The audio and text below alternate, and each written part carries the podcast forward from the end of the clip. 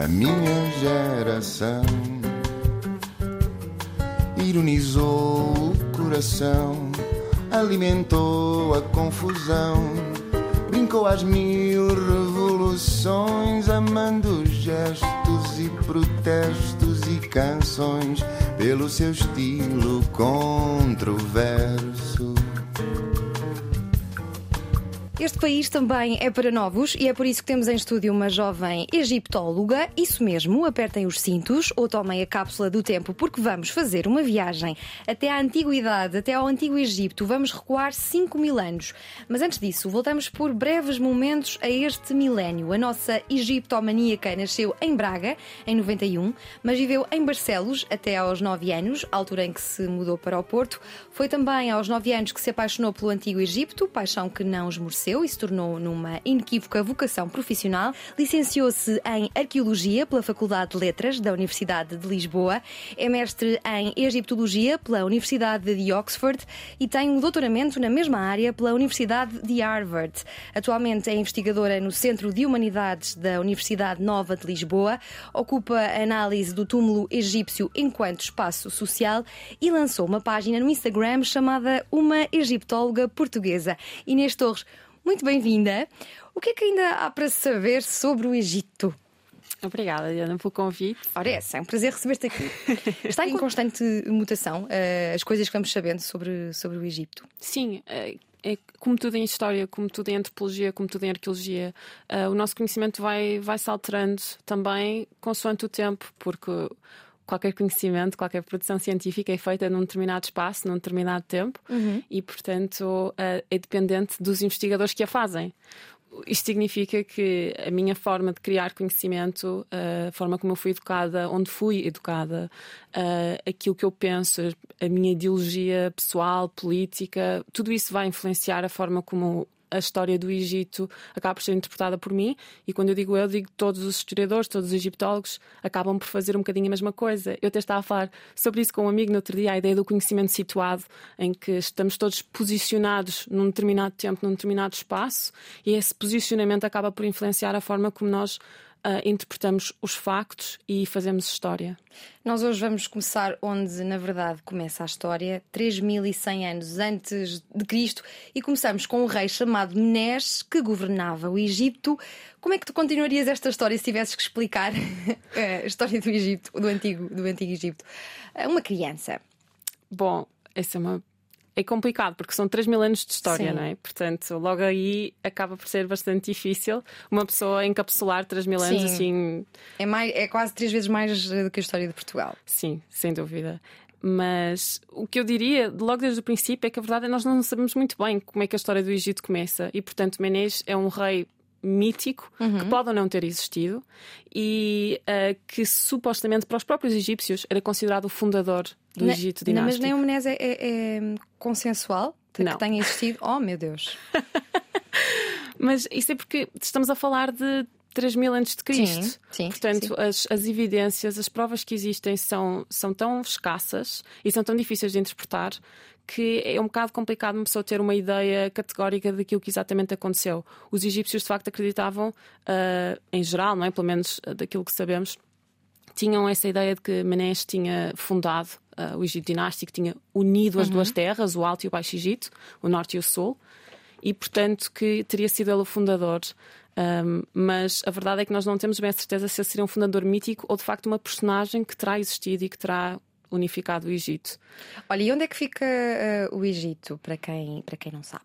O Egito fica no norte da África, mas na parte uh, este. Uhum. Portanto, fica muito perto da, da Ásia Ocidental, que também hoje é conhecida politicamente como Médio Oriente, uh, mas que essa denominação é uma denominação política Sim. atual, portanto eu prefiro dizer Ásia Ocidental só para fazer essa distinção geográfica. Sim, eu hoje trago aqui um livro que se chama Uma Pequena História do Mundo, do Combridge, que escreveu uh, a história do mundo para uma criança, escreveu isto em um mês, uh, e o objetivo era que fosse para crianças, mas isto tornou-se assim também muito conhecido entre adultos e é, é, é já um clássico. Ele uh, começa justamente na terra junto ao Nilo, o Egito, e diz assim: se quiseres saber onde fica o Egito, pergunta a uma andorinha. Porque no outono, no outono, quando o tempo começa a ficar frio, as andorinhas voam para sul, passam por cima das montanhas, sobrevoam a Itália, depois atravessam uma pequena extensão do mar e chegam à África, na parte mais próxima da Europa. O Egito fica uh, aqui perto. O Antigo Egito, o território, é exatamente o mesmo de, do Egito atual?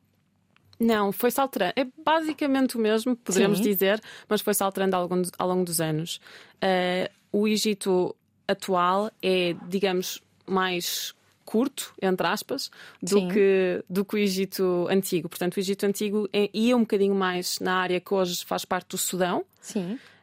Um, mas, bom, poderemos dizer que tecnicamente o Egito acabava em, na ilha de Elefantina, que é Assuão, uh, no Egito atual e que depois uh, o resto era a Núbia, mas os egípcios sempre consideraram a Núbia parte do seu país, uma extensão do seu país e colonizaram a Núbia durante muitos milénios, várias centenas de anos. E portanto, a Núbia neste momento faz parte do Sudão, mas os egípcios consideravam esse espaço como deles na altura. Sim. Tu, quando eras pequena, uh, havia pouquíssima informação sobre o Antigo Egito uh, feita por académicos em língua portuguesa. Continua a ser assim? Não, está a mudar. Está a mudar também porque há cada vez mais académicos uh, que estudam o Antigo Egito e que, cuja língua materna é portuguesa, português, não só em Portugal, mas também no Brasil. E, portanto, cada vez temos mais informação, mais, mais conteúdo uh, educativo criado por falantes de português, o que é fantástico. Mas, de facto, quando eu era miúda, era tudo muito limitado e aquilo que existia também era um bocadinho complexo de perceber, portanto, era menos fácil, se calhar, uma pessoa aprender mais e melhor sobre o Antigo Egito e agora já há muito mais uh, informação fidedigna pela internet, por exemplo, uhum. porque eu lembro-me quando era miúda não se podia ir à internet ver nada sobre o Egito, que era tudo sobre extraterrestres e. É sério? Os ETs que construíram as pirâmides.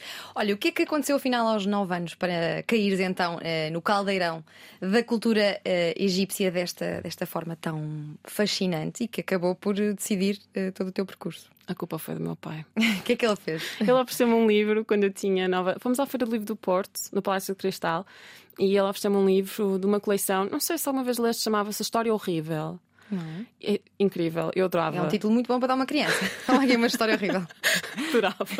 História horrível era a coleção, então eles faziam, acho que era só um autor que tinha vários, vários, várias culturas, e então uma delas era Os Egípcios Espantosos, era esse o título do livro, e o meu pai ofereceu-me, eu ainda tenho esse livro, e então eu li do princípio ao fim sem parar, e no final eu pensei que é isto que eu quero fazer para o resto da minha vida. Mas o que é que o livro te dizia que, que te levou a decidir o teu futuro logo ali naquelas páginas? Primeiro, o livro era muito engraçado, era super cómico, então fazia imensas piadas e logo aí eu adorei porque. Tipo piadas, agora gostava de ver esse livro, por não exemplo, Por exemplo, uh, as pessoas que estudam as pirâmides são os piramidologistas. As pessoas que inventam histórias estúpidas sobre pirâmides são os piramidiotas. ok, então, bom logo para captar a atenção. O meu primeiro e-mail foi piramidiota.com. A sério? Pá, não mandei e-mails para aí que já não existe. Mas eu adorava. Então, não sei, cativou-me imenso e cativou-me muito essa ideia de uma civilização tão antiga, tão anterior à nossa e, contudo, tão semelhante em tantas formas, não é? Porque Sim. as pessoas continuam a ser pessoas, apesar de tão separadas no tempo e no espaço, e isso fascinou-me muito saber que de facto há milénios atrás existia existia uma cultura absolutamente tão fantástica. Então, mas depois desse livro, o que é que aconteceu na tua vida? No Carnaval e as mascaradas de egípcia, por exemplo? acho por acaso acho que nunca aconteceu, Olha, mas então. escrevi imensos romances ah, sobre o Antigo Egito. Egito. Sim. À beira Nilo. Olha, em que é que o estudo do Egito nos pode ser útil? No dia a dia? Eu acho que o estudo do Egito e da história em geral tem uma utilidade imensa porque logo, logo desde aí nos abre imensos horizontes. Ao aprender sobre uma cultura diferente da nossa, imediatamente estamos a expandir uh, uhum. aquilo que sabemos e, e também a nossa humanidade para percebermos, sairmos um bocadinho de dentro de nós e percebermos que há mais no mundo. Uh, para além disso, uh, como, como qualquer outra cultura, uma pessoa aprende a uma pessoa aprende que de facto não podemos confiar em tudo aquilo que nos dizem e temos provas, temos factos, mas depois a interpretação desses factos, o estudo desses factos é que, é que depois acaba por ser a história, a narrativa que nós construímos. Sim. E então estudar a história, de certa forma, é compreender que temos que prestar atenção de onde é que vem a informação, quem é que nos diz e porquê que estão a dizer isso, qual é a intenção desta fonte histórica, o que é que nos está a dizer, quem é que escreveu, para quem é que escreveu. E, portanto, o pensamento crítico imediatamente acaba por ser cultivado. Uh, e, claro, acho que também é muito importante realçar o facto de o Antigo Egito ser uma, uma cultura que acabou por nos dar muito, nos ofereceu muito, deixou imensos vestígios uhum. e, portanto, uh, faz parte, de certa forma, de uma. Bom, não sei, posso começar do princípio. Não, não, podes continuar. Estás a ir bem. Olha, o que é que nós, enquanto eh, civilizações, ainda temos do Egito? Enquanto civilizações? Enquanto civilização. Okay. Além da escrita. Daquilo que continua veio do. Desculpa, Sim, não percebi muito bem é, Como é que nós, eh, hoje em dia, que resquícios é que temos no nosso, nosso dia a dia que veio da cultura uh, egípcia? Bom, uh, desde logo temos palavras. Uhum. Por exemplo, uh, adobe vem do árabe adub, mas do árabe uhum. vem do uhum. Egito, do egípcio, Sim. na verdade.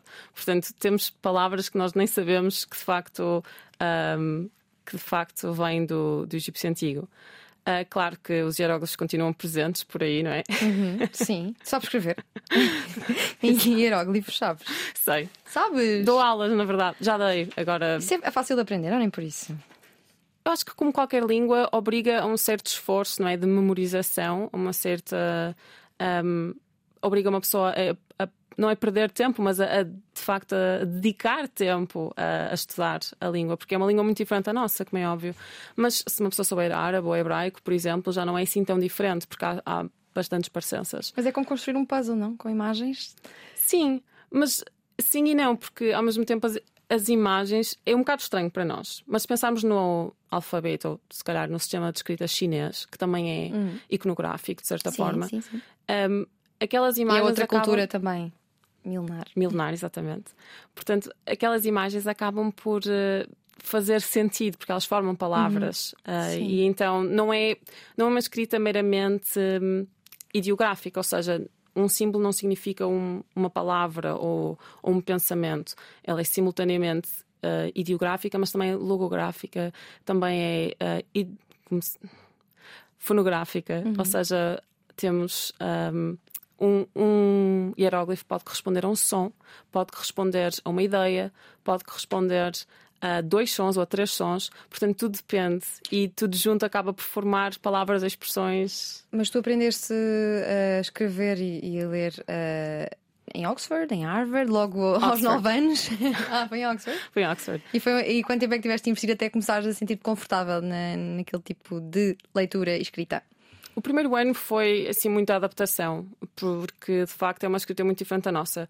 Mas uhum. depois, no segundo ano, já começamos a ler mais textos e foi aí então que me comecei a habituar. Mas eu acho que só de facto comecei a dominar a língua quando comecei a dar aulas, porque quando uma pessoa tem que ensinar, acaba Sim. por ter também que aprender Sim. melhor. Olha, vou aproveitar que estamos aqui a falar de palavras justamente para te propor uh, um exercício. Vamos fazer um, um glossário para leigos, uh, para que acompanhem melhor esta conversa, e tu vais-me dizer assim, em traços gerais, o que é que é um faraó? Uh, um faraó é um rei egípcio, é um monarca. Com muitos poderes. Sim, dependendo do período histórico, Sim. com mais ou menos. Ok. E um sarcófago? Um sarcófago é um, um recipiente onde era colocado o corpo mumificado de um indivíduo. E uma necrópole? Necrópole é basicamente um cemitério. Ok. E uma esfinge? Uma esfinge é um símbolo egípcio que tem. Pode ser ou inteiramente um leão, forma de leão, ou então pode ter corpo de leão e a cara de um indivíduo, de uma pessoa, normalmente de um monarca. E uma múmia? Uma múmia, na verdade, é o corpo mumificado de, de um indivíduo. E um corpo mumificado é um corpo que sofreu o processo de mumificação, que consiste na retirada dos órgãos internos de uma pessoa após a morte e na sua preservação através de um compósito de natrão, que é um compósito com bastante sal, não é? O sal acaba por secar a pele e secar uhum uh, o corpo do indivíduo e que depois é enfaixado uh, e preservado com resinas e tudo mais. E, e esse processo era um processo que transformava uma pessoa de um corpo para um ser semidivino, quase. Sim. E uma pirâmide? Uma pirâmide é uma estrutura uh, funerária. Uhum que tem forma piramidal, na qual inicialmente os monarcas do Egito eram enterrados, mas depois passou uh, a ser também utilizada por pessoas privadas. E que ainda não sabe muito bem como é que surgiram, não é? Como é que foram construídas? Por acaso, recentemente uh, Já... descobriu-se informação sobre isso. Foi uma equipa francesa uhum. que está a escavar numa, numa área, uma área portuária junto ao Mar Vermelho. E hum, essa equipa descobriu um conjunto de papiros que tinham informação sobre a construção das pirâmides. Isto foi em 2018, acho eu, ou mais cedo. Bem, não tenho certeza, okay. mas recente. É recente. Mas já aqui saltaste para outra palavra, o papiro. O que, uhum. é, que, é? o que é que é um papiro? O papiro é um dos suportes de escrita utilizados pelos uhum. egípcios antigos. Uh, digamos, é uma espécie de papel, mas é, é, mas feito... é uma planta? Sim, é feito através da planta do papiro. Portanto, o papiro é uma planta, está em extinção no Egito neste uhum. momento, porque de facto foi super utilizada não é? para escrever durante milénios. ainda, ainda, aguentou bastante. não, mas há, há a mesma possibilidade de vir. Uh, o que é que se pode fazer para que o papiro continue a uh, existir por mais milénios? Agora acho que há uma há imensas leis para que dizem quantos papiros é que podes cortar eh, e, e que okay. tens que plantar também X papiros. Portanto, há, estão a tentar, os egípcios estão a tentar preservar uh, a planta, mas de facto foi muito consumo durante muitos milénios Sim. e não aguentou muito bem. Olha, e lotos, o que é? Lotus é uma flor, é uma flor que para os egípcios tinha um significado muito importante, porque estava ligada com o renascimento e o rejuvenescimento. E o livro dos mortos? O livro dos mortos, na verdade, não é um livro. Então é o quê? é, um, é uma, essa é uma expressão que nós utilizamos para nos referir a um conjunto de textos funerários uhum que os egípcios utilizavam, especialmente a partir do Império Novo, uh, e é um conjunto de textos funerários que, na verdade, não, não precisava necessariamente de estar todos esses textos ao mesmo tempo no mesmo papiro. Ou seja, o que acontecia é que os egípcios uh, esses textos consistiam em encantamentos e cada encantamento uh, depois poderia ser podias pegar no encantamento e adicionar ao papiro e depois se calhar preferias aquele mas já não gostavas do outro então deixavas de parte mas no, no total há centenas deles mas não não tinham necessariamente que estar todos no mesmo no mesmo livro, entre aspas. Olha, achas que falta aqui algum termo, um, algum termo importante neste nosso glossário para ajudar as pessoas a acompanhar o resto da conversa? Assim, alguma palavra que te surja que mereça destaque? Ou hum. cobrimos aqui uma boa parte? Acho que sim. Acho que a parte mais importante, pelo menos. Olha, uh, o Egito é um dom do Nilo. Esta frase é atribuída a Heródoto, que visitou o Egito em 450 a.C. e disse esta célebre frase que espalha bem a importância de, de um rio para uma civilização com, uh, que durou 3 mil anos. A inundação do início do verão, tão esperada e também uh, receada pelos egípcios, ainda acontece? Ou as alterações climáticas fizeram com que isto já não seja assim tão estável como foi em tempos? A inundação já não acontece, mas não é devido às alterações climáticas. Tem a ver com as barragens uhum. que foram construídas ao longo do Nilo. Um, no princípio do século XX foi construída uma barragem e depois, nos anos 60, julgo, foi construída outra. E, portanto, estas barragens significam que agora o caudal do Nilo é controlado. Okay. Pela barragem deixa de ser um deixa de ser natural, não há aquela inundação anual. Uh, e isso, claro, também tem os seus problemas climáticos, eventualmente, uhum. não é? Mas de facto, julgo que desde os anos 60 que já não, não há inundação do Nilo. Ok. E também já não há crocodilos, nem hipopótamos? Não. Pois não. Mudou ali qualquer coisa. é, mas o Nilo foi muito, foi, foi muito importante uh, na civilização egípcia graças mesmo a esta previsibilidade, não é? Porque para eles uh, significava muitas vezes que a agricultura tinha forças para, para continuar, menos fome, uh, portanto. Sim.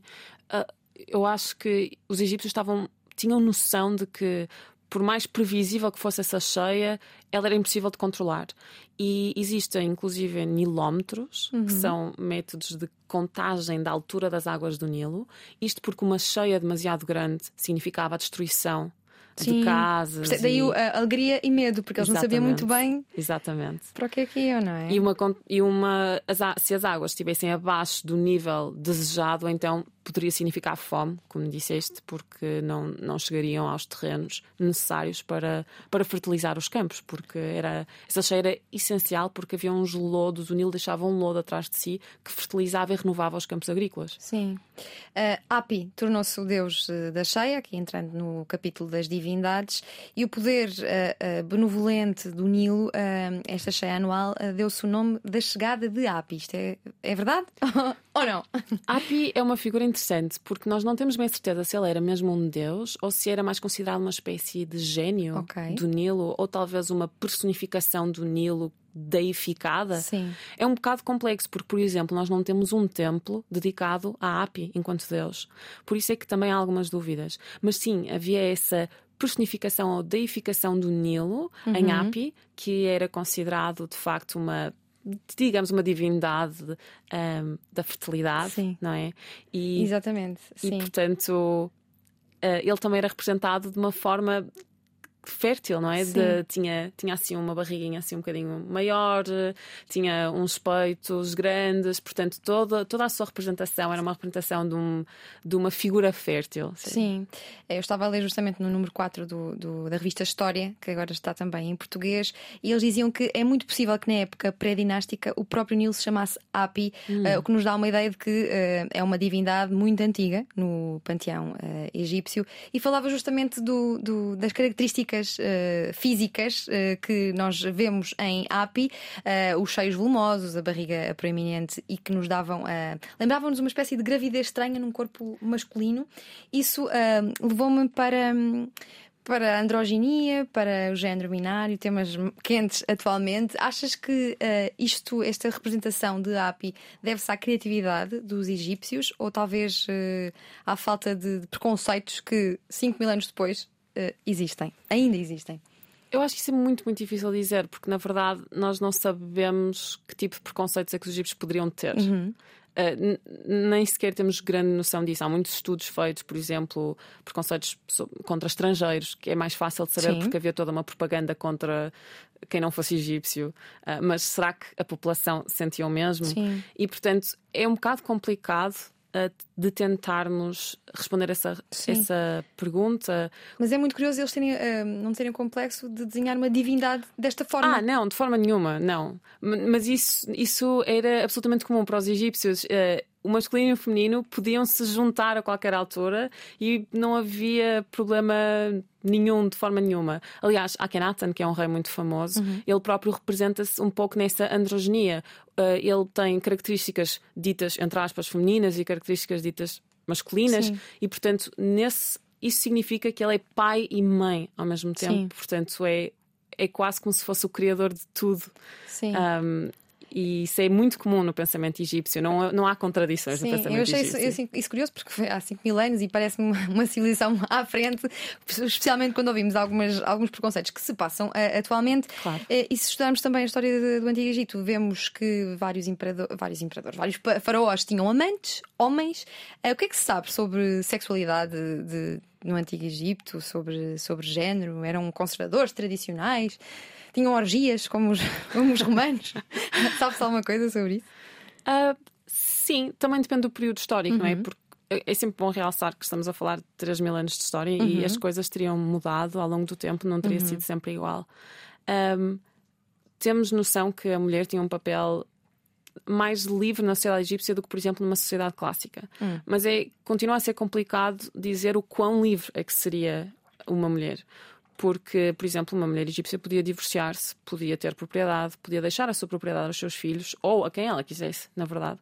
E, portanto, havia havia uma certa teria uma certa regalias que não existiriam na mulher durante o período clássico. Mas isso não significa que a mulher fosse bem tratada Sim. geralmente, não é? Portanto, é, é muito complicado e convém sempre distinguir entre as fontes da elite, que é normalmente aquilo que nós temos, que são as pessoas que sabiam escrever e que deixam registros escritos, Sim. e o resto da população, que seria analfabeta, e portanto sobre essas pessoas sabemos ainda menos. Mas de facto, uh, por exemplo, a deusa da escrita nós temos um deus da escrita e temos uma deusa da escrita. As mulheres podiam ser médicas, as mulheres podiam ser uh, superintendentes de, do celeiro, elas podiam ter cargos administrativos, mas a grande maioria da administração egípcia era sem dúvida com, consistia em homens. Sim. Portanto, apesar de elas terem acesso a essas posições, a verdade é que continuamos a ver uma sociedade, poderemos até chamar patriarcal. Ok, mas uma mulher podia chegar a faraó? Ou foi só a Cleópatra no fim? Não, podia, de facto. Existiam várias uh, mulheres que se tornaram rei, monarca, okay. soberanas. Por exemplo, Hatshepsut é Sim. uma monarca muito famosa que, inclusive, se distingue de outras monarcas egípcias por ter assumido uh, um papel, ou seja, representações dela como se fosse um homem, com a representação tradicional de homem, portanto, um corpo masculino, mas na escrita, os pronomes, tudo femininos. Uhum. Portanto, ela acaba por se demonstrar simultaneamente enquanto mulher e enquanto homem, sem problema algum.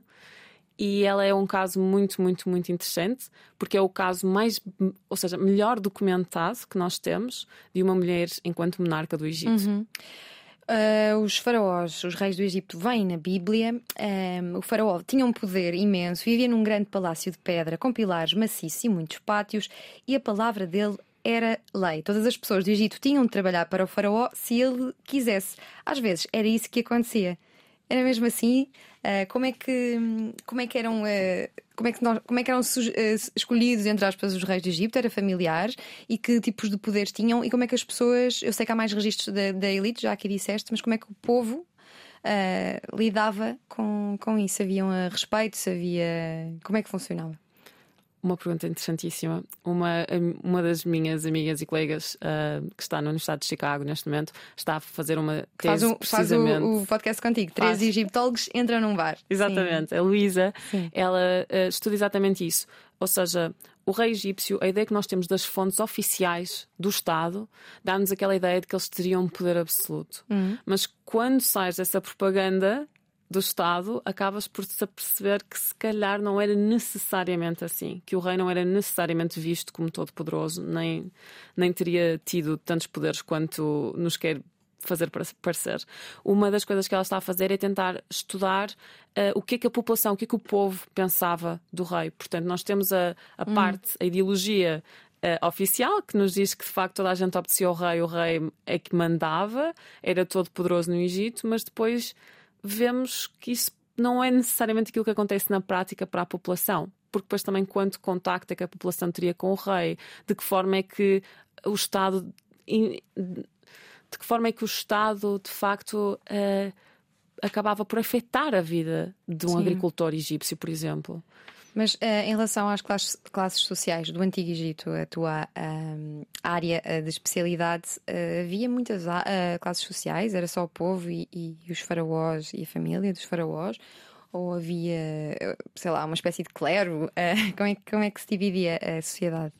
Mais uma vez, isso também depende muito do período. Uhum. Portanto, uh, a ideia do, do clero do sacerdócio, por exemplo, acaba por. Acabamos por ter um sacerdócio profissional no Império Novo, mas no Império Antigo, que é a minha especialidade, não existe isso. Portanto, os membros da elite é que uh, acabam por fazer tarefas dentro dos templos e acabam por ser simultaneamente sacerdotes, ter tarefas religiosas e tarefas administrativas. Uh, o que classes sociais é assim uma coisa um bocado difícil de dizer, porque de facto também não temos grande informação. Uhum. Sabemos que de facto a maior parte da população, uh, 90 e muito por cento da população, seria, seriam agricultores e essas seriam talvez entre aspas, uma classe mais, mais baixa, mas durante o Império Novo, por exemplo, temos a possibilidade de ter algumas pessoas escravizadas no Egito. Mas a informação sobre essas pessoas escravizadas, a sua vida, é quase nula. Portanto, sabemos muito, muito pouco. Uhum. Sabemos muito, muito pouco. Um, isso. Depois desse. Portanto, temos a, essa, a, essa massa da, da população egípcia, não é? Que trabalharia nos campos e depois quem não trabalha nos campos acaba imediatamente por já ser, de certa forma, mais elite. Uhum. Ou seja, temos artesãos, por exemplo, provavelmente estariam melhor situados dentro da escala social do que os agricultores, uh, artistas. Depois temos aqueles, as pessoas que sabiam escrever, obviamente, saber escrever era uma era um poder, era um uhum. privilégio uhum. que acabava por distinguir a elite do resto, mas mesmo dentro da elite existiam níveis diferentes de literacia. Nem toda a gente tinha o mesmo nível de literacia, nem toda a gente sabia escrever um, por exemplo, todas as, todas as um, escritas diferentes que os egípcios utilizavam. Não era só a escrita hieroglífica, também utilizavam a escrita hierática. Uhum. Hierático é uma escrita cursiva, portanto, o hieroglifo, uh, o hierático vem do hieroglífico.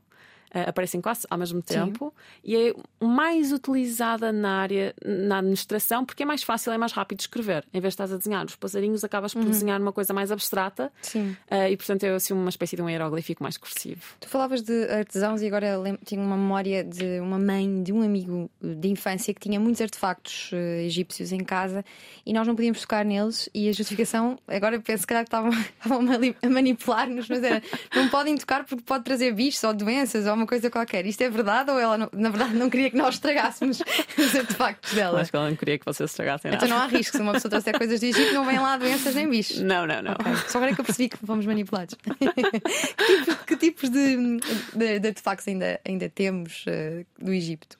A grande maioria dos artefactos que temos são funerários. Isto porque as cidades egípcias foram quase todas continuamente ocupadas, desde a antiguidade até os dias de hoje, porque o Vale do Nilo a maior parte das cidades estava situada no Vale do Nilo e o Vale do Nilo é uma faixa relativamente estreita, não é? E portanto acaba, acabou por ser sempre, quase sempre ocupado. E então temos poucas cidades, temos poucas, uh, poucos materiais do dia a dia. Uh, temos muito mais artefactos funerários, porque os cemitérios, as necrópolis, ficavam na parte desértica, na grande maioria, havia exceções, claro, uhum. mas na grande maioria dos casos temos o, a vida passa-se no Vale do Nilo e a morte é no deserto. Sim. E, portanto, temos essa diferenciação geográfica, espacial, Uh, e, obviamente, no deserto as coisas preservam-se muito melhor, menos umidade, é mais seco e, claro, menos gente a viver. Portanto, uhum. temos uh, naturalmente mais objetos funerários. Nós já vamos à morte, um tema especial para ti. Os egípcios foram os primeiros a, acreditar em, em algo mais, não num Deus, mas, mas em, em vários. Já aqui falamos. O que é que a Bíblia diz sobre o Egito? Não é muito bem visto, ou é? Eu sinceramente não sei nada sobre a Bíblia. Sempre ouvi dizer que, que, que o Egito era visto assim meio como vilão. Pois, é, aquilo que eu sei da Bíblia é muito pouco. Um, obviamente, Moisés, os judeus são retratados como se tivessem sido escravizados pelos egípcios. Não temos qualquer tipo de informação. Mas é que o cristianismo vem justamente do Egito. Um, sim, o cristianismo no Egito é muito antigo. E, aliás, os cristãos coptas uh, são os cristãos do uhum. Egito. Uhum. Uh, têm, são são uma organização antiquíssima mesmo. E ainda hoje, aliás, o copta é a última fase da língua egípcia. Continua a ser utilizado em ambientes litúrgicos. Portanto, a missa copta ainda é feita em copta, que é a última fase linguística do egípcio antigo. Uhum. É, em relação a deuses e divindades, já aqui falámos do Hapi, que foi deus do Nilo e da fertilidade. O Ré foi deus da eternidade e do espaço infinito. Sim. E Osíris, Osíris, ou Wazir em egípcio, eh, foi um deus inicialmente ligado à vegetação, portanto, um deus agrícola, que depois acaba por tomar uma posição mais funerária e está ligado ao submundo e à ressurreição, ao renascimento. E o Conan, o Conan Osiris foi-lhe roubar o nome, provavelmente, não é? Isis, quem foi? Quem era Isis? Isis, ou Iset, em egípcio, era a esposa e irmã de Wazir, Osiris, e ela uh, foi considerada durante milénios como uh, a mãe ideal, a esposa ideal. Okay. Uh, e, portanto, era, foi ela que recuperou Osíris, segundo a lenda, foi morto pelo irmão Set, ou Seter, em egípcio, e uh, o seu corpo foi espalhado pelo pelo Egito inteiro. Uh, foi escortejado e teve pedacinhos do corpo dele espalhados pelo Egito todo. Isis, ou Iset, vai atrás desses pedacinhos e reúne, reúne esses pedacinhos todos e no final uh, forma-se a primeira múmia com a ajuda de Anubis, ou Impu, em Eu já ia a Anubis, que é um bar muito conhecido em Leiria. quem, quem, era Anubis? Foi ele que criou o primeiro corpo mumificado. Ou seja. Isto vai dar sempre à morte, não é? Sempre, sempre, sempre. Porque a morte é a única certeza da vida. Exatamente, e sempre nos apoquentou. Olha, e Mate? É que eu descobri que Mate é uma divindade egípcia e depois é que me lembrei que um, temos um museu chamado Mate. Será é que veio daí? Deve, deve, ter vindo, não é? Com dois As e tudo. É verdade, é verdade.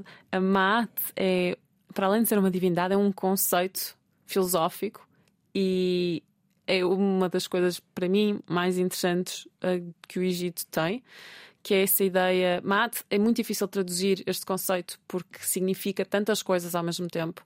Significa justiça, equidade, equilíbrio, verdade. Uh, portanto, Maat é o bem, pode ser traduzido como o bem, e ela também é uma deusa, mas é uma deusa sem templo. O monarca egípcio oferece Maat aos deuses egípcios porque é a função do rei, em teoria, manter Ma'at na terra. Portanto, é função do monarca egípcio estabelecer justiça, equidade, equilíbrio, verdade. Tecnicamente, não se, depois na prática já não sei se teria Sim. sido assim, mas é, e por isso, simbolicamente, vemos muitas vezes nos templos egípcios o rei com uma pequena estatueta da deusa Ma'at pronto a oferecer às divindades, demonstrando desta forma que ele está a cumprir a sua função de manter o seu país um, em ordem. Uhum. Olha, e Seth? Quem foi? Foi Set, é, Seter, em egípcio, é, foi o irmão de Wazir que o assassinou uhum. porque lhe queria roubar o trono. Wazir era rei do Egito e, e ele acaba por estar sempre associado a coisas más, ao deserto, não é? à morte, às tempestades. Portanto, ele tem essa. É uma força quase maléfica, mas uma força necessária que faz parte da natureza. Sete é muito equiparado à, à força da natureza. Sim, e Nith, e Ptah, e Thot. são imensos, são quantos? Há um número. São muitos, não. Tipo, 10, 20, centenas, 100, mil. Centenas. Não sabes centenas. todos, não é? Não. Mas não. sabes muito já, já aqui provaste. Olha, já aqui falámos da palavra e da escrita que são muito importantes. Uh, no Egito, algo só existe se estiver uh, escrito, e acho que até faz lembrar um pouco a analogia com os tempos atuais. Algo hoje só existe se for publicado numa, numa rede social. e tu aqui disseste que a escrita foi inventada por necessidades administrativas. Quais foram as primeiras necessidades uh, administrativas que levaram os egípcios a criar a escrita e que agora nos serve para quase tudo no dia a dia? Uma das grandes necessidades passa-se com a burocratização da criação do Estado. Estado é uma palavra assim difícil de utilizar na antiguidade, mas pronto, vamos falar na criação do Estado. Que outra palavra e se poderia usar? É complicado. Uh, país poderia ser outra, mas também é problemática. Todos estes conceitos são conceitos modernos. O Estado sim, tem muito sim, a ver, sim, por exemplo, o Estado do século XIX, Estado moderno, que não tem nada a ver com aquilo que existia. Às vezes, sociedade acaba por ser a Mesmo melhor a polis palavra. só veio depois com, com os gregos. Exatamente. Isso, sim, nunca tinha pensado como é que era antes. São sempre assim. Quando, conceitos modernos, não é? Quando estás, a, quando estás a aplicar ao passado, acaba por ser sempre um bocado problemático. Mas desde que uma pessoa se aperceba que não é um Estado igual ao Estado que temos hoje, assim, está tudo bem, acho que se pode utilizar a palavra. Sim. Mas é, quando o Egito acaba por se. Um, quando acaba por se unificar o Egito, mas mesmo antes disso, porque a escrita, a escrita aparece num período mesmo de formação histórica e é uma altura em que nós aparecem os primeiros vestígios que nós temos vêm de contextos funerários, mas estão associadas a contagem de mantimentos por exemplo, vinho ou um, oferendas funerárias, comida, e portanto está muito, está muito associada com a contagem de materiais, a contagem de pessoas, uhum. e que demonstra uma certa necessidade de controlar e documentar melhor pessoas e materiais, o que também demonstra que que há uh, uma complexificação, se calhar podemos dizer assim, apesar uhum. de eu não gostar muito dessa palavra, do poder seja, mais pessoas, acaba por se expandir, temos mais pessoas, mais membros da elite, mais população e uma maior necessidade de controlar exatamente o que é que está a acontecer e de onde é que as pessoas vêm. O papiro era, era crescia numa, num ambiente ultra seco, era caro, não é? Era, Sim. era, era usado para as coisas mais importantes, para uhum. cartas e para, para o tal livro dos mortos uh, também. Um, o que é que não foi uh, preservado de 3 mil anos de história? Talvez o que tenha sido escrito em pedra, cerâmica e meios que, que não duram tanto. Sim, em cerâmica também temos muitas coisas preservadas, mas de facto aquilo que não, não se percebe muito bem é o tijolo, por exemplo, okay. madeira. Uh, portanto, todos esses uh, madeiras, especialmente nós sabemos que os egípcios tinham, utilizavam madeira com bastante frequência, por exemplo, para fazer portas. Então, às vezes, em casas, temos casas, e tu vês ali o buraquinho onde estaria a porta, mas a porta já não existe, porque é feita em madeira e então desapareceu, não se preservou. Isto, tudo que seja matérias orgânicas desaparece muito, muito facilmente, mesmo em clima seco. Sim, aqueles namorados que vão ao pinhal às vezes deixar assim uma, um coração, depois voltam no ano seguinte que ele já não está lá. Exato. Por isso ainda bem que, que descobriram o, papu, o, papiro. Olha, há, três fases do Egito, não é? Tu é Antigo Egito, quais é que são as outras duas?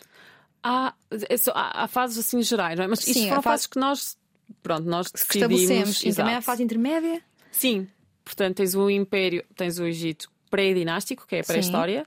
Depois tens ah, o Egito, a época dinástica, que é sim as primeiras dinastias. Depois tens o Império Antigo. Sim. Depois tens o primeiro período intermediário, Impé- Império Médio. Segundo período intermediário, Império Novo. Terceiro período intermediário.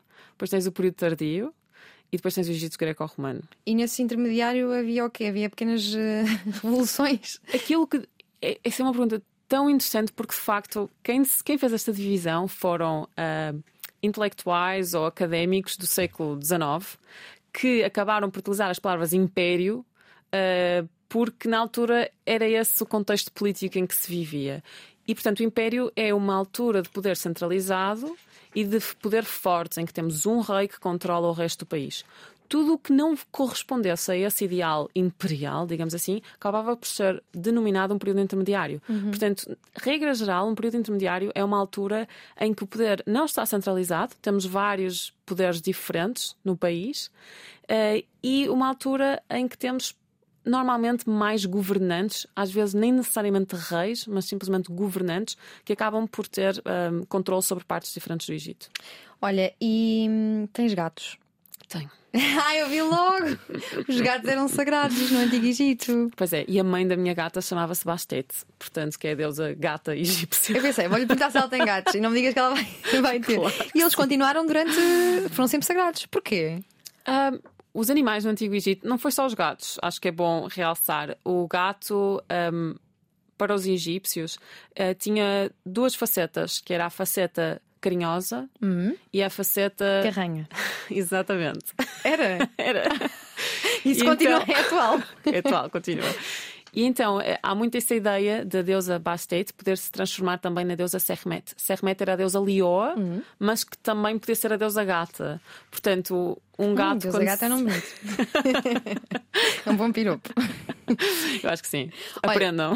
Sim, o teu trabalho eh, é à volta da morte. Uhum. Eu ia perguntar porquê, mas depois de ouvir já não, não há assim muito para onde escolher, porque a morte ocupa de facto um, um pedaço importante de toda esta eh, civilização, mas a tua investigação científica prende-se com a análise do, do, do túmulo enquanto espaço social e tu concluis que todo aquele aparato não era uma coisa standardizada, mas personalizada. Sim. Eu interessa-me muito a morte, mas não necessariamente do ponto de vista funerário, ou seja, da mumificação ou dos rituais funerários. Interessa-me muito como é que as pessoas interagiam nestes espaços funerários. Ou seja, interessa-me perceber como é que as pessoas interagiam com a morte e como é que interagiam com os familiares, Sim. amigos, com as pessoas que faleceram. Que tipo de interações é que eles tinham? E normalmente essas, essas interações eram dentro de- desse espaço funerário. E, portanto, há uma ideia de que os túmulos egípcios são todos muito parecidos e têm uma forma de decoração. A decoração destes túmulos é um pouco rígida e há certos temas que são quase sempre incluídos, há outros que nunca são incluídos. Um, e, portanto, há um pouco a ideia de que era padronizado, de que o túmulo não era uma- um local em que poderias experienciar ou, ou relembrar-te de uma pessoa, de um indivíduo, mas antes simplesmente um espaço que tinha um conjunto de símbolos que eram símbolos funerários. E aquilo que eu vim a estudar e que eu argu- argumento, que acho que consegui provar, não é? Eh, É que de facto cada túmulo era um monumento individualizado à memória daqueles que faleceram. E que as pessoas que visitavam esse túmulo tinham a oportunidade de aprender sobre a vida e sobre a personalidade, até poderemos dizer, daquela pessoa que faleceu.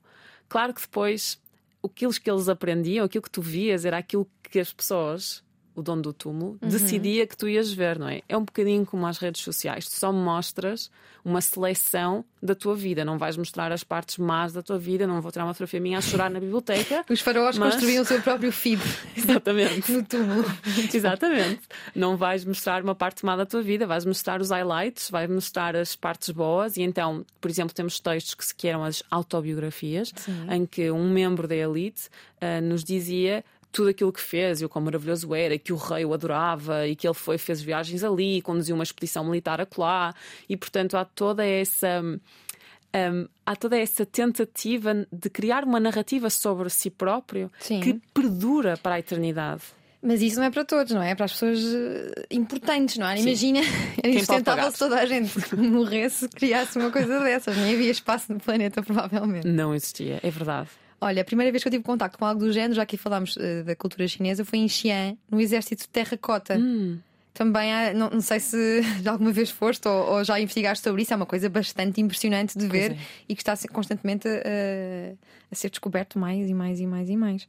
Tu já eh, participaste também em escavações no, no Egito, ainda há, há muita coisa para, hum, para escavar. Sim, sem dúvida. Aliás, mais uma vez, se pensarmos que são 3 mil anos de história, nós conhecemos para aí 10%, e isto é uma estimativa muito simpática, ah, porque, primeiro, há muitas coisas que simplesmente não sobreviveram, e depois, porque há sempre coisas novas para, para descobrir, há sempre espaços novos, há sempre locais novos, e às vezes sítios que já foram escavados e que são reescavados, e acabas por encontrar coisas novas porque alguém se esqueceu de escavar ali naquele lado, ou então ir a um nível mais abaixo, não é? Da escavação, continuar a escavação eh, e descobrir mais coisas. Portanto, sim, ainda há, ainda há muito. E estavas tu numa escavação quando eh, conhece um egiptólogo e se apaixonam. O clichê perfeito: dois Perfeito. egiptólogos conhecem, se apaixonam e ficam o resto da vida a falar sobre o Egito.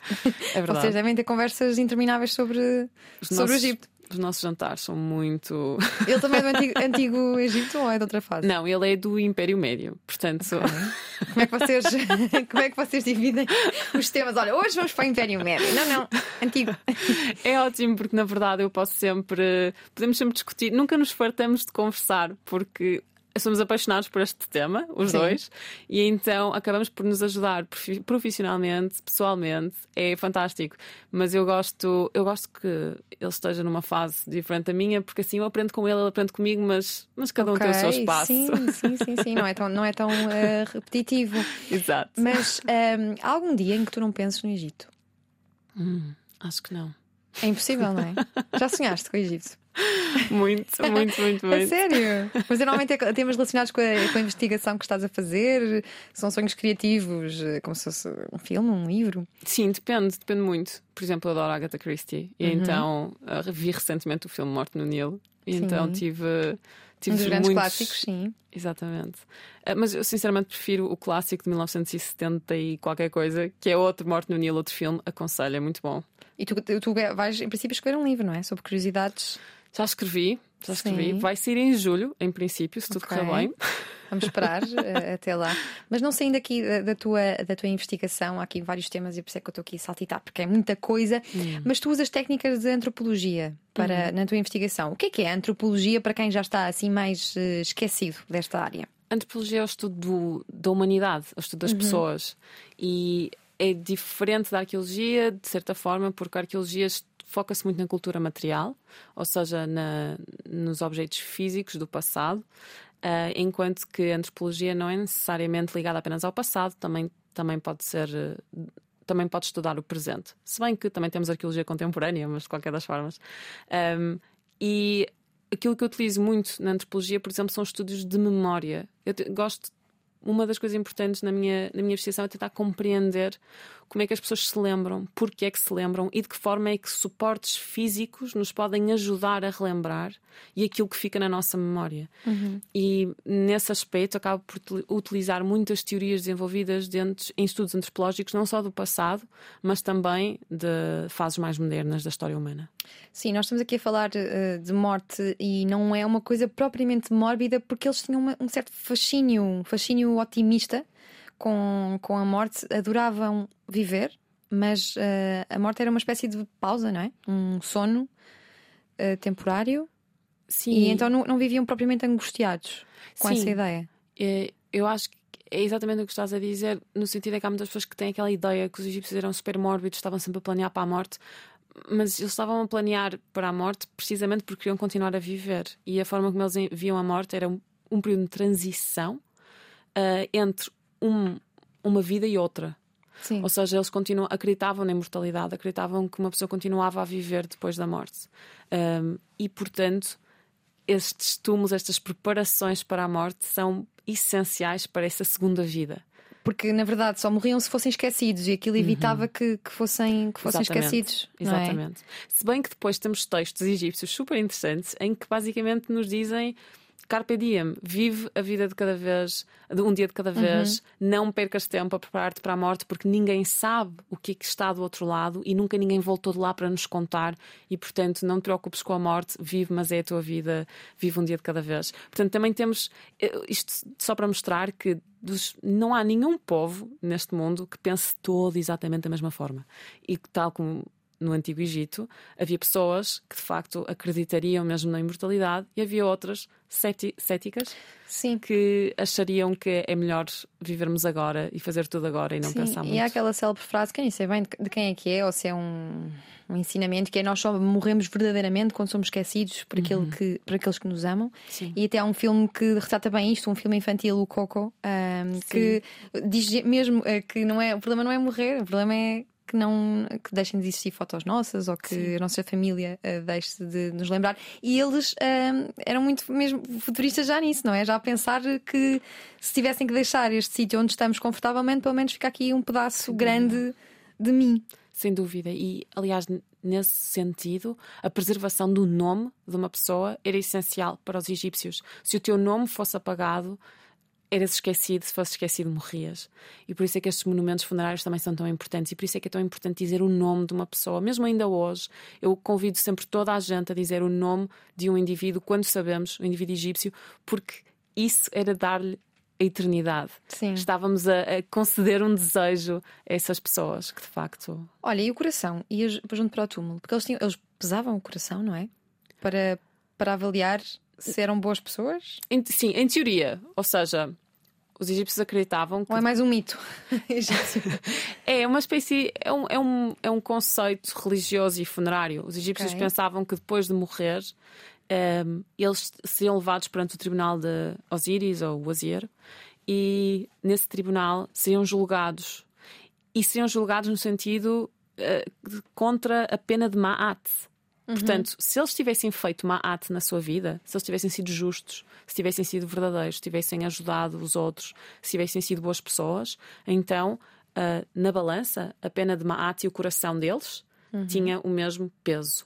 Se eles não tivessem cumprido Ma'at em vida, o coração pesava mais do que a pena. E então, nesse sentido, acabavam por não, não lhes ser concedida a vida eterna. Sim. E o seu coração seria devorado e eles eh, morreriam novamente. Vamos aqui entrar nas pirâmides, o grande símbolo, não há ninguém que, que não saiba que- o que é que é o Egito por causa das pi- pirâmides, provavelmente. O que é que nós sabemos sobre, sobre as pirâmides? Sabemos quão antigas são, as, as de Gizé, não é? Têm 4.500 anos. Sim, Uh, não, uh, foram repetidas, mas nunca, mas não em pedra, então não, não, ah, não, não, não ficaram intactas como, é, como, é, como as mais conhecidas e as mais antigas. Uh, e também se diz que aquela forma piramidal era uma tentativa de, de ascender ao, ao céu. Ou não? É, isto é Sim. tudo, é tudo mitos, é verdade, pode comprovar-se. as pirâmides, eh, o simbolismo das pirâmides, melhor dizendo, é, é muito curioso, porque de facto nós não temos. Nós não temos textos egípcios que nos, digam exatamente qual é o simbolismo da pirâmide.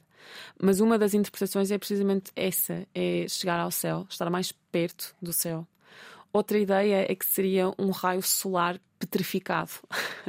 Portanto, as pirâmides têm uma ligação solar muito, muito grande ao Deus Sol, ao Deus Ré ou Ra, e poderia então ser um, um raio solar, digamos assim. Uh, seria outra interpretação. Mas de facto não temos bem a noção uh, como, como é que os egípcios veriam religiosamente, simbolicamente, uh, estes, estes símbolos tão famosos. Sim, e, e também sabemos que uh, foram construídas na Idade da Pedra e por isso não foram escravos judeus nem ateus. Portanto, essas duas teorias da conspiração caem por terra, não é? Não, Mas não, já as- ouviste isto algumas vezes, imagino. Tantas, tantas. Mas isso é bom realçar que as pirâmides não foram construídas por pessoas escravizadas. Claro que a nossa noção daquilo que é uma pessoa escravizada poderá depender. Sim. Ah, quanta liberdade é que os construtores das pirâmides teriam tido na decisão de construir a pirâmide? Nunca saberemos. Mas quem construiu as pirâmides foram, na verdade, egípcios. Por- Portanto, se calhar devo explicar um bocadinho como é que isto funcionava. Já falamos na cheia. A cheia do Nilo, durante esse período de cheia, de cerca de três meses, os campos egípcios estavam todos inundados. Isto significa que 90% ou 95% da população egípcia que era, trabalhava na agricultura estava desempregada durante três meses. O que é que uma pessoa faz durante três meses sem nada para fazer? Pega-se nessa população que não, não tem nada para fazer, não, não, não lhes vamos dar sociais, férias, não, não lhes vamos dar férias, não é? E então uh, utiliza-se essa mão de obra para fazer construções um, religiosas uh, relacionadas com o Estado, portanto, templos, pirâmides. E então, esses indivíduos que trabalhavam nas pirâmides não só recebiam alojamento, como recebiam comida, eram alimentados e acabavam por ter que trabalhar para, para o Estado, nesta construção destas pirâmides, e agora é aí que está o problema, não é? O quanta liberdade é que teriam para recusar, não é? Uma pessoa podia dizer: olha, este, este verão não vou trabalhar na pirâmide, desculpe. Uh, será que havia essa possibilidade? Uhum. Ou será que tinham mesmo que ir? De qualquer das formas, uh, não foram pessoas. Bom, não foram maltratados a chicote, pelo menos daquilo que nós sabemos, eram grupos altamente especializados e altamente organizados. Como eu já mencionei, aqueles papiros que foram uhum. descobertos demonstram que uh, os grupos estavam divididos e eram controlados por vários uh, contramestres ou supervisores. E isto eram pessoas que tinham que trabalhar de facto com uma eficácia fantástica e um conhecimento uh, essencial para transportar estas pedras enormes e depois trabalhar em conjunto. Portanto, é um projeto no qual, pelo menos, tinha que, as pessoas tinham que acreditar naquilo que estavam a fazer. Acho que seria muito difícil conseguir construir um, um monumento daquela dimensão. Obrigado. Sim. Em Portugal, nós estudamos o Antigo Egito no décimo ano. Quem tem história no, no secundário, o Antigo Egito e a Grécia Antiga. Achas que, que, é suficiente? Quem não escolhe história, então nem sequer cheira o Antigo Egito. Acho que nós aprendemos um bocadinho no sétimo ano também. Também? Também. Mas, de qualquer das formas, eu acho sempre assim um bocadinho complicado aquilo que se estuda em história, porque a decisão, obviamente, de estudar o Egito, que eu sou a favor, claro, uh, implica que, por exemplo, não estudamos outras civilizações. Nós não estamos os maias, nós não estamos a civilização chinesa, por exemplo, ou a japonesa. Uhum. E, portanto, não sei até que ponto é que estudar mais o Egito seria benéfico para alguém na Sim. escola, porque também não sei até que ponto é que será benéfico priori darmos prioridade a uma civilização, a uma cultura outra. e não a outra. Sim. E isso é algo que me preocupa, eu questiono-me sempre muito uh, as decisões que nós fazemos e que nós tomamos na educação, não é? Acaba por ter impacto na forma como as pessoas veem o mundo. E claro que eu sou a favor de ensinarmos o Egito nas escolas, mas uh, também gostaria de ver outras culturas. Sim. Mas para quem uh, nós vamos crescendo e de facto temos muito contacto com o Egito é através de filmes que passam. Eu lembro quando éramos pequenos passavam ao, ao sábado à tarde vários uh, filmes sobre o Egito. Como é que nós podemos uh, manter-nos em contacto com, com o Egito? Quais são os melhores filmes e livros dedicados ao Egito, ao Antigo Egito, que sejam assim consumíveis, que sejam interessantes, que não seja assim para vá, muito extensivos para quem não tem assim uma curiosidade tão intensa, mas que gostava de, de fazer um pequeno, uma pequena incursão. Ou até mesmo revistas científicas, históricas, não sei. O que é que aconselhas? Eu, se calhar, faço um bocadinho de propaganda ao podcast. Sim, três egiptólogos entram, num, bar. num bar. Porque eu e os meus amigos, a Guilherme e Luísa, fizemos um episódio precisamente sobre recomendações há pouco tempo. Okay. E uma das sugestões que demos para filmes, que eu acho que provavelmente pessoas da nossa idade já viram, mas se calhar pessoas mais novas não viram. Pelo menos os meus alunos uh, em Harvard nunca tinham visto, uhum. que é os filmes da Múmia de 1999 e 2001, com uh, Rachel Wise e o Brandon Fraser. Sim. São incríveis, muito engraçados. Uh, mas obviamente não são documentários, portanto não vejam isso a pensar que estão a aprender. que estão a ser gravados lá em loco. Sim. Até porque uma, uma das primeiras cenas mostra a cidade de Tebas, que é no sul, é Luxor, uh, é a cidade moderna de Luxor, e tem as pirâmides em Luxor. As pirâmides estão perto do Cairo, que são tipo mil e tal quilómetros acima, a norte. Portanto, desde aí não dá para confiar muito, mas é um filme super, super engraçado. Um, e portanto acho que vale a pena, vale mesmo a pena ver. Livros, eu adoro histórias de detetives. Já temos a Agatha Christie em cima Agatha da mesa. Christie, sempre. Ela tem um livro giríssimo que é A Morte Não é o Fim, que é o único livro dela que é passado na antiguidade. E portanto ela, este livro é passado mesmo no Antigo Egito. E podia ser um egípcio escolher o título, não é? Exatamente. não, não é o fim. É mesmo perfeito. Olha, e que respostas é que os egiptólogos não têm? E não me digas muitas, porque eu sei que são muitas, mas alguma, diz-me alguma que gostavas de ter, assim, num futuro breve. Hum, essa é de facto é que há tanta coisa que uma pessoa uhum. não sabe. Não, não ter respostas também uh, sustenta um bocado do fascínio, ou não?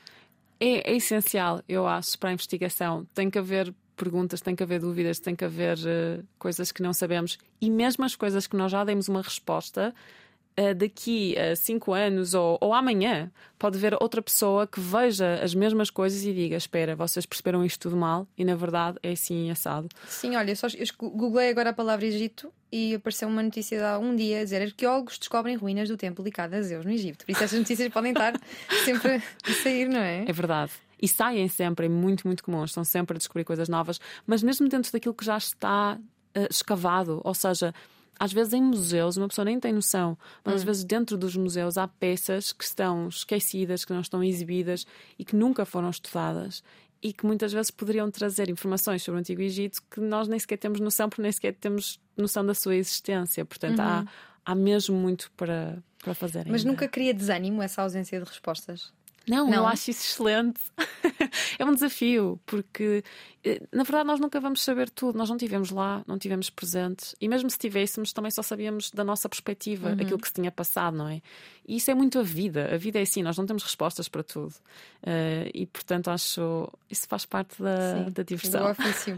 Olha, e resquícios de Egito pelo mundo? Eu lembro-me, por exemplo, fiz Erasmus em Madrid ao Templo de Debod, que é um sítio uhum. muito bonito, é um templo egípcio do século II a.C. Há mais resquícios pelo mundo uh, que não seja no Egito? Sim, há, por exemplo, muitos obeliscos. Há um obelisco em Roma, há outro em Nova Iorque. Portanto, e, e mesmo templos, há um templo em Nova Iorque também. Há muitos monumentos que, que vieram do Egito, alguns que foram oferecidos um, no, século XIX. Uh, acho que o, o Obelisco de Nova Iorque foi uma, uma oferta do, do governo egípcio no século XIX aos americanos. Os romanos, os próprios romanos trouxeram vários obeliscos do Egito e levaram para Roma. Um, e depois há esses templos, como o Templo de Ebod, foram ofertas também do governo egípcio após. Um, a construção daquela barragem que eu falei há bocado, Sim. houve uma área que ficou inundada e então, antes, antes disso acontecer, os templos foram movidos dos sítios onde estavam e acabavam por ser oferecidos aos estados, alguns dos, dos estados que ajudaram nessa, nessa preservação da, da, do património egípcio. Para falar do teu percurso, temos de falar de Oxford e Harvard, duas universidades uh, que toda a gente conhece, nem que seja de nome, são muito sonantes. Em Oxford viveste tempos muito felizes e, e muito complicados também. Queres contar-nos uh, como é que é o ambiente uh, em, em, Oxford? Já tivemos aqui também uh, um, uma pessoa que estuda, que agora é professor lá, e que corroborou aquilo que tu disseste sobre Oxford. Não é para qualquer pessoa também, pois não? É muito intenso. É muito intenso a nível de trabalho, é muito intenso a nível social. Há sempre muitas coisas a acontecerem e acaba por ser um bocadinho difícil manter a sanidade mental. É um espaço também um bocado à parte, porque eu acho sempre difícil explicar como é que é Oxford a pessoas que não estiveram lá, porque toda a gente é tão privilegiado por lá estar, mas dentro do espaço acaba por haver tantas injustiças também que é assim um bocado, um bocado complicado. Eu tive muita dificuldade em adaptar-me ao princípio porque eu vinha de um sistema de ensino completamente uhum. diferente. Então, quando as pessoas me perguntavam o que é que tu pensas sobre este assunto, eu ficava de género, mas querem saber a minha opinião? Mas eu não tenho nada a dizer, porque estava muito habituada a memorizar coisas, Sim. factos, estava muito, muito habituada a a simplesmente amarrar mesmo. Sim, sim, sim, sim. E quando simplesmente não, não me davam matéria para estar e diziam o que é que tu achas sobre este assunto, eu ficava mesmo de género, mas eu não sei nada sobre isto. Mas isso é a parte boa, ou não? A parte boa. E a parte má? A parte... uh, pessoas tóxicas, ego, egocêntricas, provavelmente? Sim, e é, acho que há, há, uma grande falta de empatia mesmo entre professores e, e alunos. Uh, eu tive um tempo um bocado complicado com a minha orientadora de tese, porque ela simplesmente não conseguia perceber as dificuldades que uma pessoa portuguesa, uh, vinda de um sistema de ensino completamente diferente, que não fala aquela língua, o inglês uhum. enquanto língua mãe, uh, que teria problemas de adaptação. Sim. E as expectativas são sempre demasiado altas, há sempre demasiado trabalho e há pouca empatia para, para com os alunos. Sim. E isso foi bastante complicado. E depois, claro, há gente muito competitiva mesmo entre os alunos. E é... Mas mesmo em egiptologia? Mesmo em egiptologia. Nada escapa. Em Oxford é tudo competitivo, que eu odeio. E, tudo isto contribuiu para o teu burnout? Sim. Em 2014? Sim, sem dúvida. Eu gosto sempre de falar de saúde mental aqui. Uhum. Uh, como, é que, como é que chegaste a esse ponto e como é que saíste desse ponto? Foi complicado. Uh, na verdade, acho que nunca saí 100%. É, são, é uma coisa que nos marca, mas eu tive, para além de, de todos os problemas, problemas, para além da, da, da dificuldade que tive a nível uhum. académico, também a nível de relações, tive um namorado péssimo quando estava lá, que também não ajudou nada. sim, e então acabou por ser um bocadinho complicado. Em 2014, quando acabou tudo, eu simplesmente não conseguia sair da cama. Uh, estava exausta, não, não conseguia, nada me dava felicidade, prazer, não conseguia uhum. fazer nada. E demorou-me pelo menos um ano a conseguir sentir mais ou menos que era eu mesma. E não, acho que não há uma receita para uma pessoa Sim, sair de um burnout. Mas procuraste psicoterapia? Fizeste Fiz terapia, mesmo quando estava em Oxford Sim. também. E, portanto, isso ajudou-me imenso. Uhum. Mas também me ajudou muito o apoio da minha família, sem dúvida, e o apoio dos meus amigos, que foi absolutamente essencial e que me deram o meu espaço, mas ao mesmo tempo também me ajudaram Sim. a, a voltar a ser um bocadinho mais a pessoa que eu era. Sim, e acabas o mestrado e pensas, e agora o que é que vou fazer? Candidaturas para os Estados Unidos, candidatas a uma data delas, e olha, Harvard. Recusaram todas, menos Harvard. Fui Como assim? em todo lado. é, é incrível esta história. Eu acho que isso é que Harvard mostra... é sempre aquela faculdade. Nós conhecemos nem que seja dos filmes americanos pois. que nos entram pela, pela casa adentro, não é? Legally Blonde, não é? Sim. que tal foi? Harvard foi mais eh, positiva a experiência? Foi diferente. Eu acho que também não é perfeito, nada é perfeito, nenhum sítio é uhum. é perfeito, mas foi, foi bastante diferente porque o sistema também é completamente diferente. Sim. E a nível de. Bom, pelo menos eles tentam um bocadinho uh, de ser mais empáticos. Não quer dizer que o sejam, Sim. mas não são tão. Não são, não são tanto quanto os, as pessoas em Oxford que um bocadinho nem, nem querem saber, nem se preocupam. Se estiveres bem, estás, se não estiveres, pronto, deixa-me em paz. Sim. E então, pronto, foi assim uma experiência engraçada mas muito intensa. Seis anos de doutoramento. Seis anos é, é, um, é muito tempo. É muita coisa. Lá nós temos que ter aulas nos primeiros dois anos, depois temos que dar aulas durante três anos. Quer dizer, eu dei aulas durante três anos, não precisava, mas pronto, mas, mas gosto de dar aulas. Tu começaste como assistente, depois deste aulas mesmo, uhum. eras mesmo responsável pela. Sim. Davas, davas a. a... Davas uma cadeira sobre Antigo Egito ou não? Egípcio hieroglífico. Okay. Portanto, era uma, um okay. ano, os meus alunos aprendiam a língua Sim. durante um ano e adorava, tive alunos fantásticos e diverti-me imenso. E como disse, aprendi, aprendi melhor a língua egípcia do Sim. que antes. Este livro que tu vais lançar em julho, uh, tu acabaste por juntar várias dúvidas que te chegaram. Quais é que achas que são as maiores eh, dúvidas? Quais é que são as maiores dúvidas que as pessoas têm em relação ao Antigo Egito? Um dos temas centrais era o papel da mulher no uhum, Antigo Egito. Sim. Depois tive dúvidas bastante interessantes sobre como é que a escrita funciona uh, e também deciframento dos hieróglifos. E um, outra coisa bastante interessante era pessoas que estão interessadas em saber o que é que os egípcios comiam. Uh... O que é que comiam? Tanta coisa. Normalmente tinha uma dieta à base de vegetais, de plantas. Portanto, e fumavam também as plantas? não sei. Ou só comiam? já não sei, já não sei.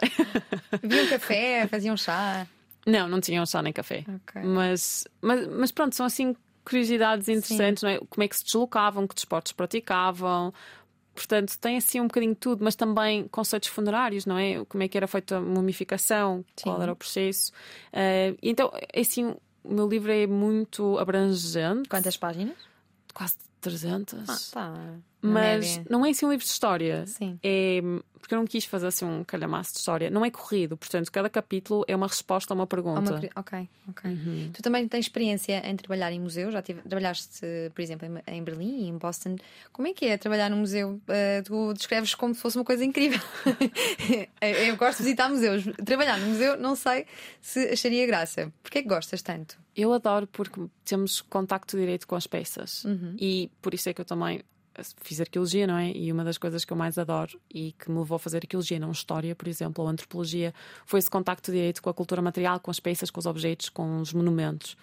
E uma pessoa ao trabalhar no museu acaba por uh, não só poder contactar com as peças mais diretamente, uhum. mas também, eventualmente, não é? Ter algum poder de decisão sobre aquilo que é exposto como é que é exposto e também que tipo de programas e eventos é que são feitos para atrair público, mas também para um, educar ou, ou, pelo menos partilhar conhecimento com o público. Sim.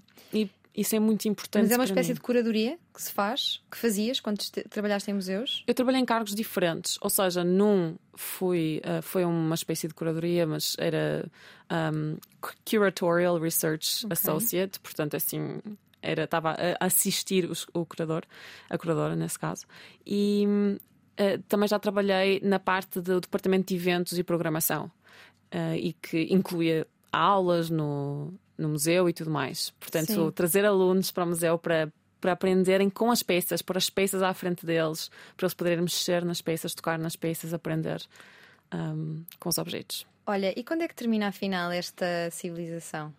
Há um consenso em relação ao fim? Não, Porquê é que acabou? Ninguém concorda com nada.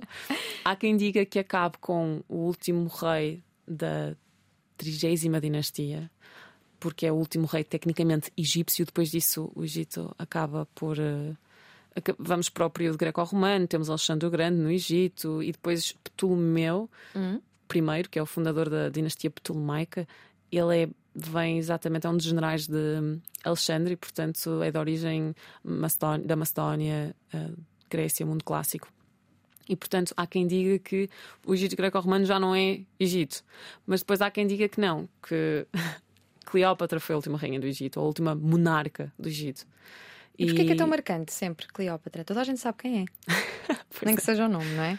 Sim, uh, na verdade acabou por ser. Uh, ela acabou por ser tão importante devido à publicidade que os romanos lhe deram hum. e que depois acabou por ficar integrada a publicidade, que não foi uma publicidade muito boa, diga-se de passagem, ficou integrada na cultura europeia durante, durante séculos uhum. e ela acabou por ser uh, alvo de pinturas, de livros, poemas, uh, até recentemente cinema e tornou-se um fascínio um bocadinho da cultura europeia uh, e tornou-se também assim um símbolo de um, de um Oriente exótico e decadente que é bastante problemático, mas um, ela acabou por ser utilizada dessa forma também. Olha, e quem tem toda esta curiosidade sobre o Egito, que já viu filmes, que leu livros e depois uh, compra uma viagem e vai agora ao Egito, qual é a reação? Uh, já ouvi falar de desilusão, porque as pirâmides afinal não são assim tão wow. A sério? O que é que disse Pronto, não concordo. Eu queria saber qual é a tua posição sobre isto. Eu é fiquei... tão fascinante como, como os livros e os filmes retratam. Eu, quando fui, quando vi as pirâmides pela primeira vez, não consegui tirar uma fotografia porque eu estava boquiaberta. Eu não acreditava para mim, excedeu todas as expectativas. Não conseguia acreditar naquilo que estava a passar à minha frente. Foi incri achei incrível, completamente incrível. Mas tens uma fascinação dos, desde os 9 anos. Sim, sim, claro, eu sou. Não Tinhas sou quantos anos pessoa... quando viste as pirâmides? Um, 18, 19, 18. Okay. 18 anos. E fiquei foi, não sei, fiquei mesmo, não conseguia falar. Eu acho que nessa viagem que fiz ao Egito, foi a minha primeira viagem, não, não tirei quase fotos nenhumas. Porque Sim, só querias estava... absorver pelos olhos. Foi mesmo isso. Sim, mesmo mas quem isso. vai agora, quem, quem comprar um bilhete para ir a, a, ao Egito de férias, por exemplo, o uhum. que, é que, que, é que pode fazer? Dentro da parte cultural, o que okay. é que pode fazer? E se for de férias, uh, o que é que pode fazer também? Ok. Sim, eu acho que o Egito tem muito, muito para oferecer. Uh, não só tem a parte cultural, como disseste, mas, por exemplo, no Mar Vermelho eles têm resorts incríveis. Se uma pessoa quiser apenas uhum. estar na uhum. piscina ou ir para a praia, também. Portanto, dá para fazer praia no Egito, malta. Dá para fazer praia, dá para fazer praia. Um, mas, para além de ver as pirâmides, e eu acho muito, muito interessante uma pessoa fazer, se puder, porque é caro, um cruzeiro no Nilo, porque dá para ter uma ideia também um bocadinho da paisagem e da Sim. geografia. E os cruzeiros acabam por fazer paragens em vários sítios arqueológicos e uma pessoa fica assim com uma ideia um bocadinho mais abrangente daquilo que existe Sim. no Egito, para além da pirâmide, para além do Cairo. E depois o Cairo é assim, uma cidade muito diferente, não é representativa do resto do Egito, é um bocadinho como Londres, não é representativo do resto da Inglaterra. Se uma pessoa só for ao Cairo, não vai perceber aquilo que é o Egito, uhum. porque o Egito é muito, muito diferente. E, e Luxor, por exemplo, é completamente diferente. Gostavas de viver lá? Adorava, sim. E vais viver? Não sei. Já que és casada com um egiptólogo, podia ser que funcionasse. É, se calhar nós gostávamos muito de nos mudar para o Egito um dia, mas não é fácil porque nem sempre existe possibilidade de trabalho no Egito, não é? Okay. E uma pessoa tem que ir onde, onde houver trabalho. Mas visitamos com frequência. Estivemos lá em janeiro, por exemplo, em não escavação. Te, sim, não te vou uh, perguntar sobre a economia do Egito, já, já te ouvi dizer que não dominas muito.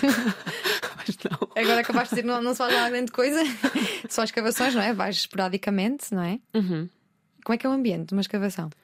Ah, é muito diferente de uma escavação na Europa, porque continua a ser um sistema um bocadinho hum, colonial, no sentido em que uma pessoa, os europeus ou os arqueólogos estrangeiros, é que dão ordens e quem trabalha, uh, quem está a fazer de facto a escavação, não somos tanto nós, são os trabalhadores egípcios. E isto é uma regra, na verdade, imposta pelo próprio governo, porque é uma fonte de trabalho muito grande para, para o Egito. É, uhum. é os trabalhadores que trabalham em, em escavações. E, portanto, há, há, há, problemas bastante grandes na forma como as escavações são geridas hoje em dia. É, por exemplo, muitos diretores de escavações não falam uma palavra de árabe, o que eu acho absolutamente horrendo.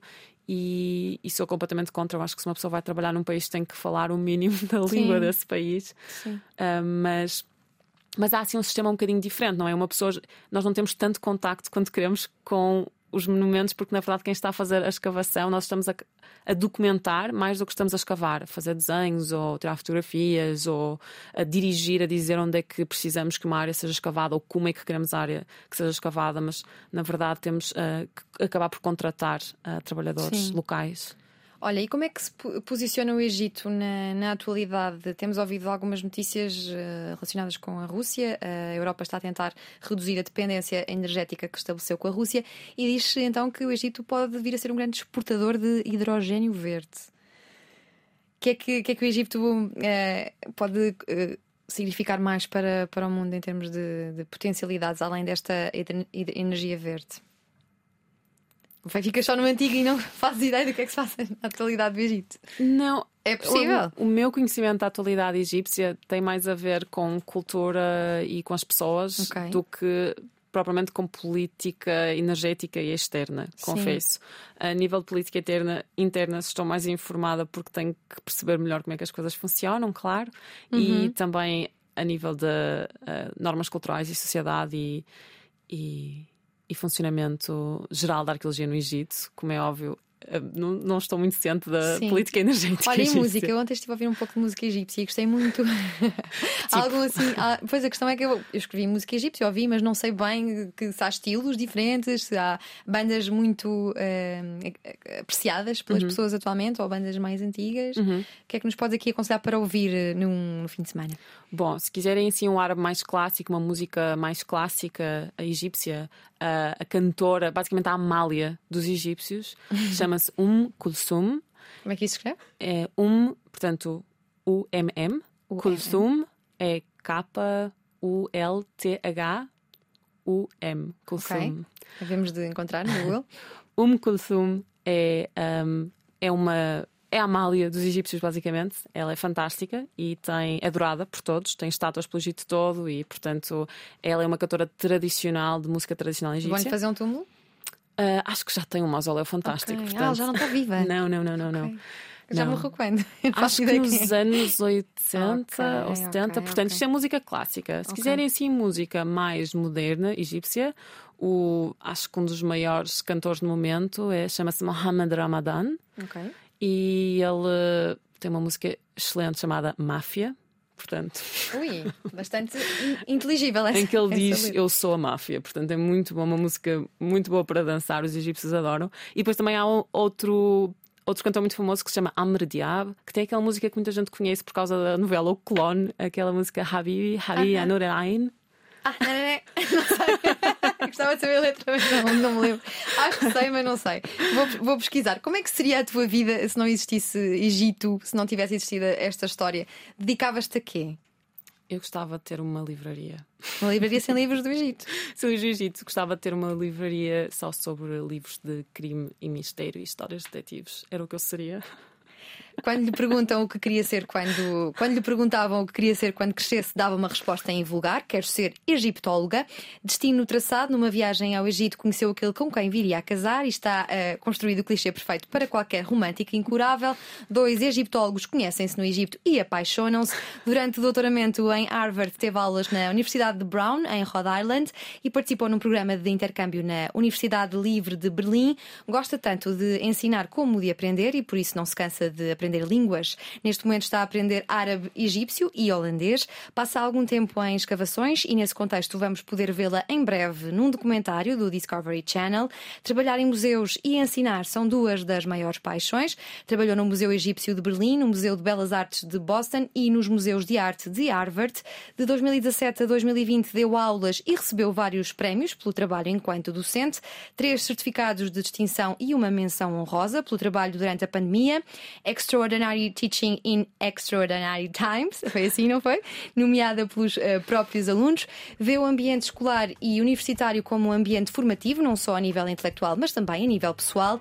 Dá muita importância ao diálogo e tem sempre em consideração a opinião dos alunos. A paixão na área do ensino e da aprendizagem não está limitada ao ambiente académico. Considera que a divulgação e a disseminação de conhecimento académico para o público geral é absolutamente crucial e deve ser uma das principais preocupações de qualquer académico. Por isso, em outubro de 2020, começou um projeto de divulgação sobre o Antigo Egito no Instagram, a página Uma Egiptóloga Portuguesa. Podem apoiar o projeto através do Patreon. Criou também o primeiro podcast em português sobre o Antigo Egito. Três egiptólogos entram num bar com três amigos da área. Considera que o conhecimento deve ser gerado para toda a gente, não pode ser guardado e mantido dentro da universidade e das elites académicas. E nós agradecemos à Inês Torres pela última hora de partilha de conhecimento na Antena 3 e na RTP3. Obrigada, Inês. Obrigada, Os passaram Diana. logo todos. O que vamos fazer?